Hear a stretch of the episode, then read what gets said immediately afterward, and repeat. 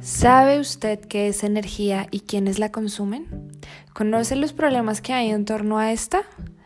¿Sabía que es posible ahorrar energía sin dejar de consumirla necesariamente? ¿Conoce usted el papel que juega el Estado en la provisión de servicios? Saludos a todos. Nosotros somos Jessica Gómez, Manuela Urbano y Alejandra Ojeda y el objetivo de este podcast es entender si el gobierno debería emprender una política de subsidios para implementar mejoras en la eficiencia energética dentro del país. Después de haber estudiado los sectores, su consumo energético, las debilidades en cuanto a eficiencia energética, después de haber realizado un benchmark en cuanto a políticas y haber implementado algunas metodologías de análisis, encontramos que el gobierno sí debería llevar a cabo una política de subsidios enfocada en el sector residencial con acción principal de recambio de neveras.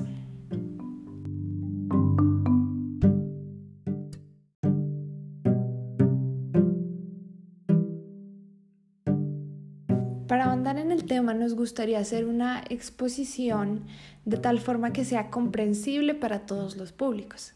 Entonces empecemos por hablar de la energía. ¿Qué sabemos de la energía? La energía se ha caracterizado por jugar un papel muy importante en los procesos productivos de cualquier sociedad.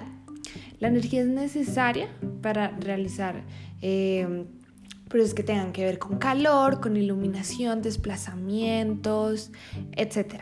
Es fundamental y, todos la consumimos.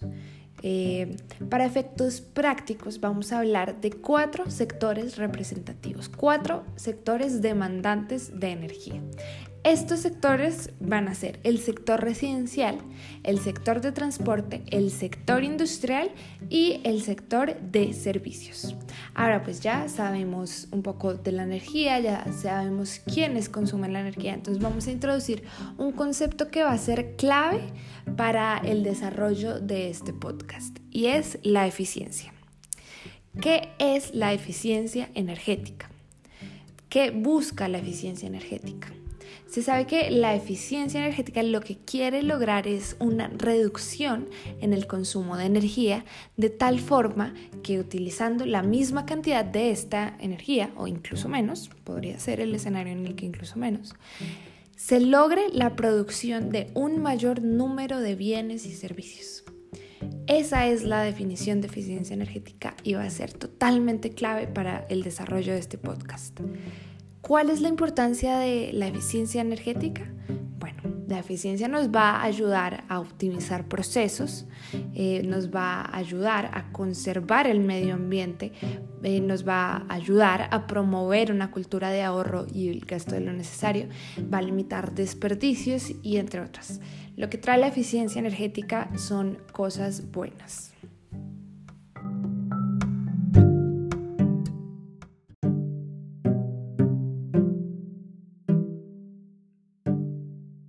Ahora, para ilustrar cómo se ve la eficiencia energética, queremos presentar algunos ejemplos de ahorro por sector en torno a la eficiencia.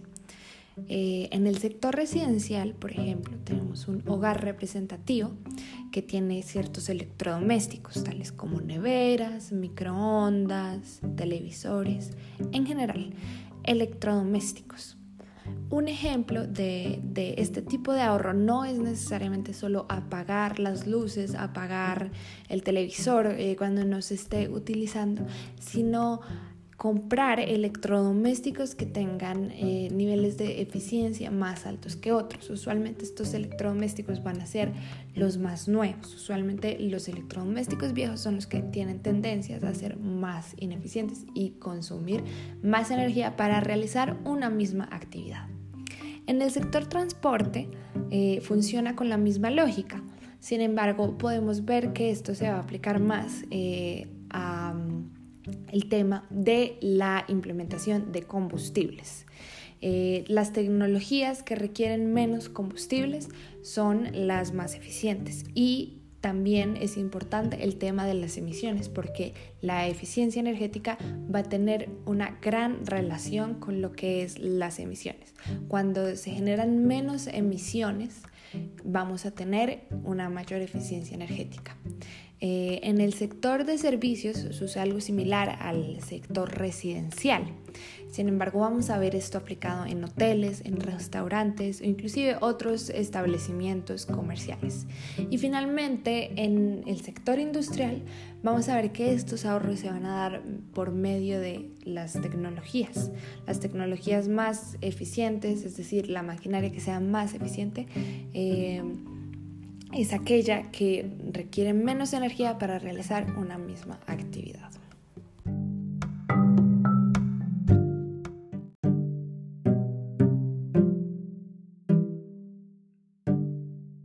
Ya con este contexto claro, eh, vamos a introducir un concepto que va a ser clave para el desarrollo del podcast y es la energía útil. ¿Qué es la energía útil? La energía útil es la energía final que es aprovechada por el consumidor una vez que los aparatos que se disponen la han transformado. Este concepto de energía útil va a ser muy importante porque nos va a dejar ver cuál es el problema en el cual nosotros queremos ahondar, en el cual la política que estamos analizando quiere intentar eh, atacar el problema que quiere solucionar. Este problema es que como se sabe, los procesos productivos tienden a tener un desperdicio de energía.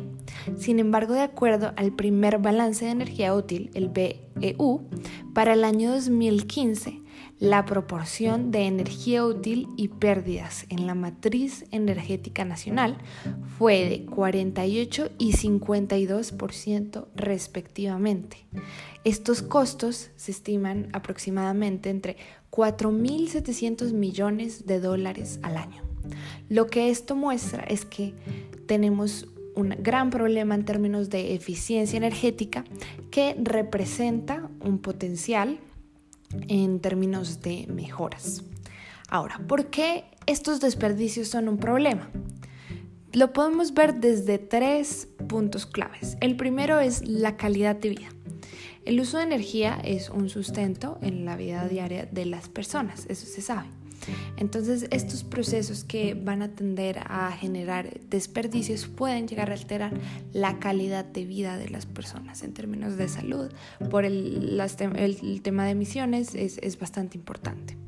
El segundo es que estos desperdicios van a tener implicaciones claras en las emisiones y el cambio climático.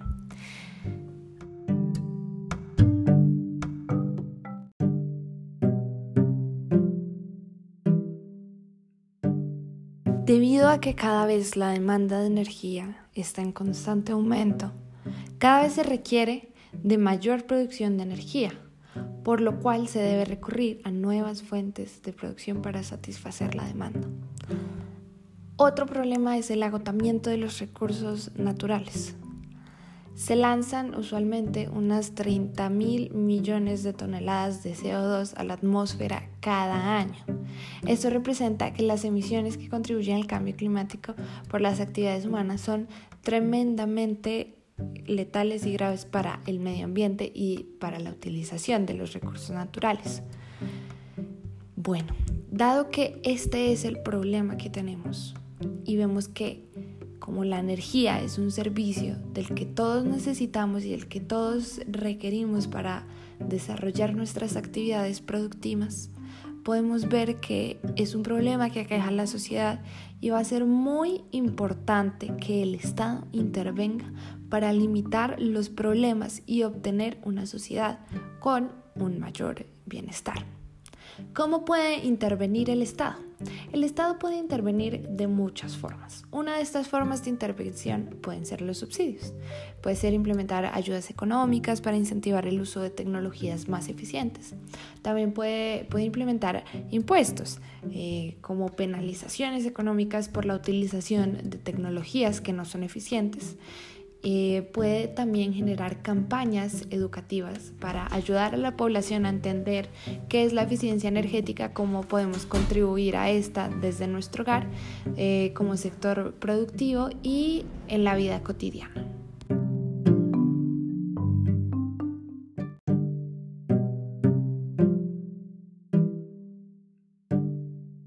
Ahora pues para atacar el problema, implementando intervención estatal, es necesario tener en cuenta algunas consideraciones sobre la generación de política.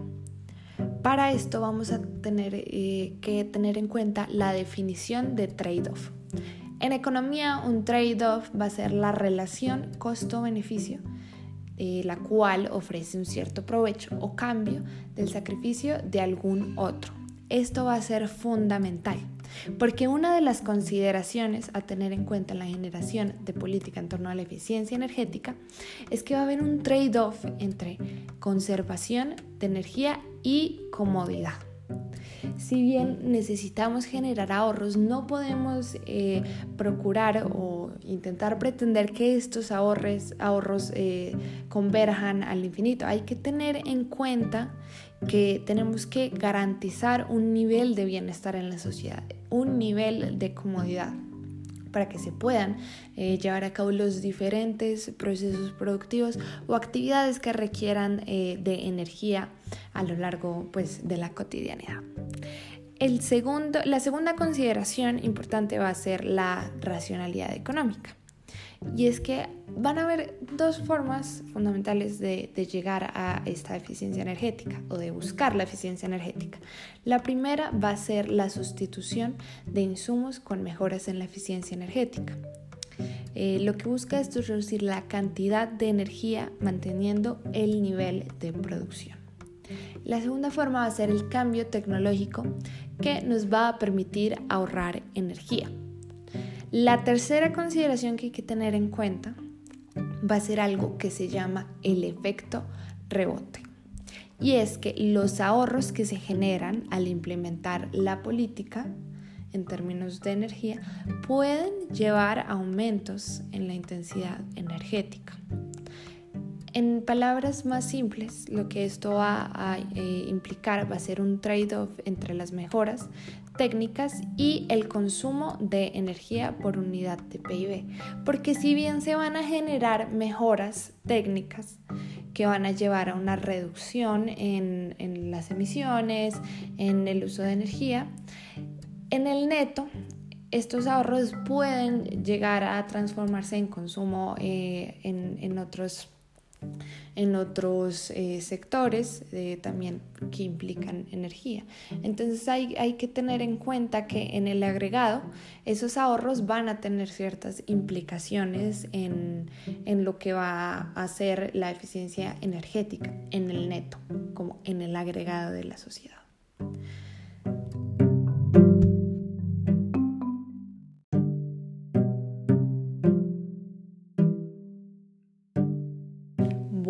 Y gracias a lo que sería nuestra razón de racionalidad económica como forma de lograr generar eficiencia energética, eh, específicamente me refiero a la consideración número dos que habla de la sustitución de insumos con mejoras en la eficiencia eh, energética. Gracias a esta razón vamos a pensar en un subsidio a los consumidores. Ahora, ¿qué es un subsidio?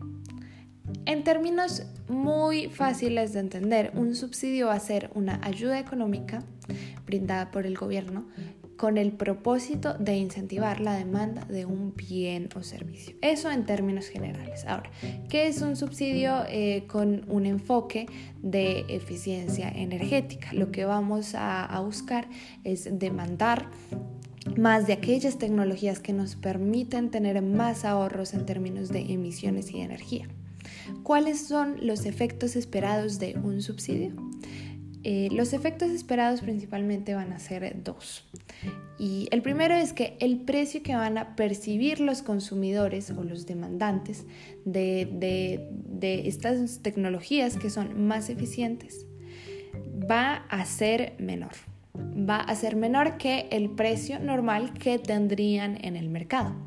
¿Por qué? Porque se está brindando una ayuda económica por parte del Estado. Entonces el precio que una persona va a tener que pagar por eso, más la ayuda, va, a dar el, el, precio de equilibrio. Y el segundo factor es que la cantidad que se va a demandar en el mercado va a ser mayor. Esas son las dos consideraciones fundamentales que se deben tener en cuenta en los subsidios.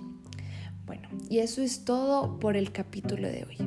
Síguenos escuchando porque en el siguiente capítulo vamos a presentar un diagnóstico de los sectores y de su consumo de energía que nos va a llevar a establecer el sector al que se debe enfocar en la política. Eso fue todo por hoy. Muchísimas gracias.